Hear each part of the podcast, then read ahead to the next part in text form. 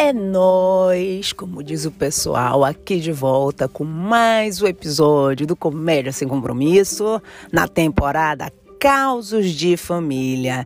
Gente, essa temporada ela devia ter uns 100 episódios, porque cada dia que eu acordo eu digo: "Ah, meu Deus, teve esse episódio disso. Ah, meu Deus, teve esse episódio disso". O de hoje é um episódio da minha infância, mas assim que reunia a família toda e que ia ser sensacional. Para mim, é aquela coisa assim que marca, né? A união da família brasileira. E é o seguinte, eu já comentei em algum episódio anterior que a minha família tem uma roça, né?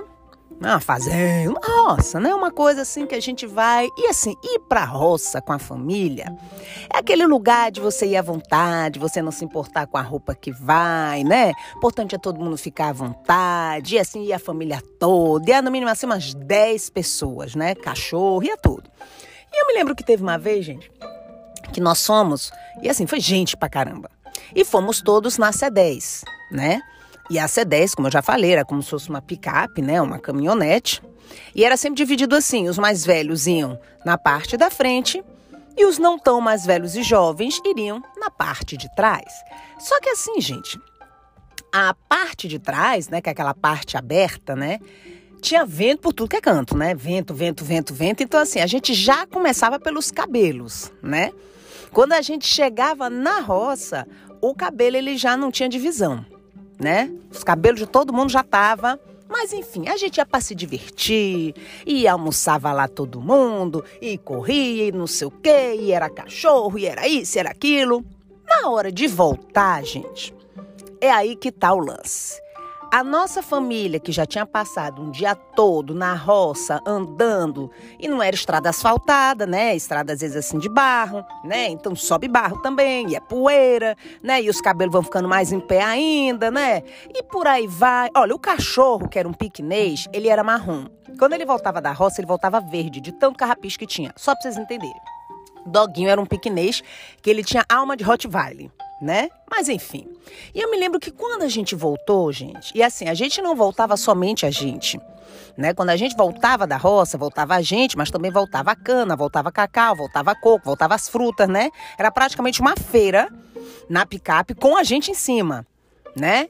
E assim, o aspecto da gente depois de um dia na roça, só para vocês entenderem, era como se a gente tivesse participado daqueles programas assim largados e pelados, que a gente tivesse ficado assim duas semanas na selva, sem nenhuma sobrevivência, sem nenhum contato com a civilização, sabe? Sem água, sem tudo, né?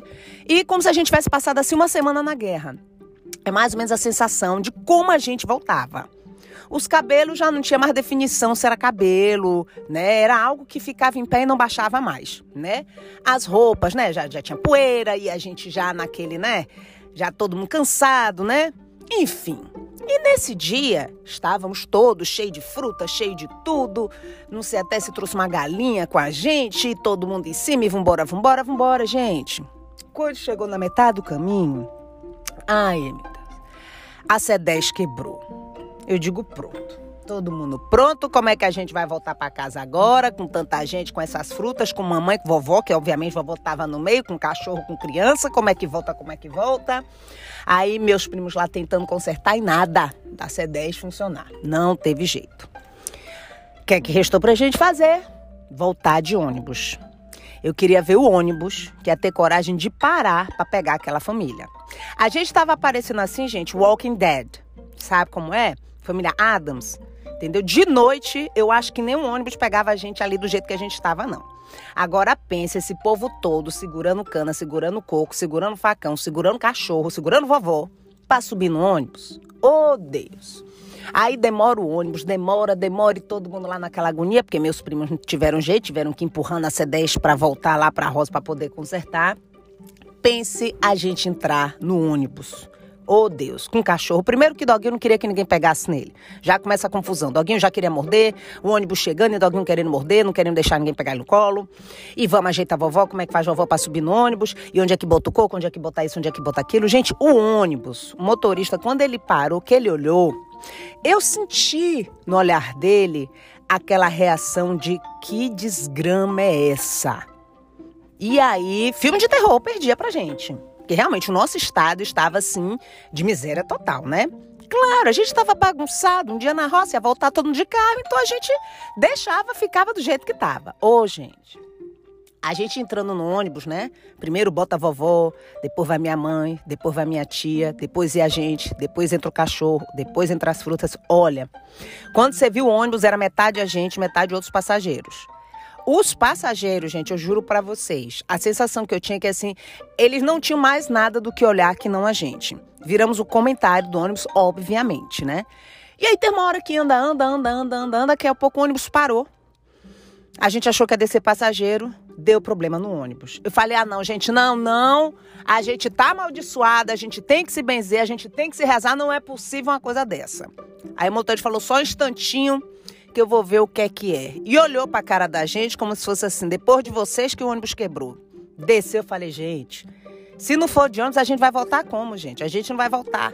Vai ser triste. Se fosse hoje em dia, né? Se eu tivesse meu celular, eu já gravava um reality show, já ganhava dinheiro, mas enfim. E aí desce motorista. Eu, aí eu falei, meu Deus do céu, tomara que o motorista não peça para todo mundo descer, gente, porque todo mundo descer não tem condição, não. E aí o homem foi lá, olhou, deu uma verificada, viu que foi não sei o quê. Aí subiu o doguinho latindo, né? E a gente falando aquela coisa toda, porque o ônibus praticamente virou nosso carro, né? Porque se tava a família toda, é praticamente assim, os outros passageiros que se dão, porque a gente tava ali, metade do ônibus era nossa. E aí o cara subiu, o motorista, não, tá tudo ok, tá tudo direitinho, e vamos seguindo. Ô, oh, gente, eu vou lhe dizer, eu fui rezando até o ônibus chegar onde a gente devia descer. E na hora de descer, desce vovó, desce cachorro, desce fruta, desce minha tia, desce minha mãe, desce coco, desce cana, desce... Gente, olha, eu vou dizer para vocês.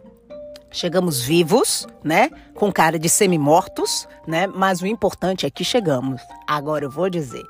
Ir para roça em família, vou dar uma dica. Verifique bem se o carro tá ok, se tá tudo ok, porque o vexame que eu passei. E tem mais. Uma tia minha ainda tirou uma foto deste momento. Quando eu me vi na foto, anos depois, eu não sabia que eu tinha capacidade de ser tão feia daquele jeito.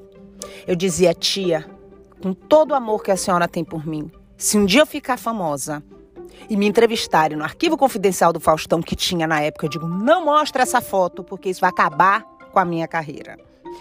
Pena que eu não sei onde é que tá essa foto, que era mais ou menos para vocês entenderem. Ali, um, sei lá, um diretor desse de filme de terror, se vê aquela foto, oxe, na hora bota aquilo ali como a, a foto do filme, né? Porque ali tava tranquilo. Walking Dead não sabia o que era mas a minha família já estava ali, ó, nessa pegada há muito tempo. Mas é isso, minha gente. Vou parar por aqui. A história tá um pouco longa. É que eu lembro e eu adoro, adoro contar essas histórias, gente, da família. E assim, a família diz que vai ouvindo vai lembrando, ou às vezes nem lembra, diz assim: ah, não me lembro disso não. Eu digo: problema seu, eu tava lá, eu lembro. Claro que eu exagero um pouco, mas o lance da feiura da família nesse dia eu não estou exagerando, não, gente. Na verdade, eu estou até amenizando, né? Porque se eu contar realmente como estava todo mundo, tem criança ouvindo, depois as crianças não vão mais conseguir dormir, e é por aí. Mas é aquilo que eu sempre digo para vocês: sabe aquela comédia? Do dia a dia? Pois é, aquela comédia sem compromisso.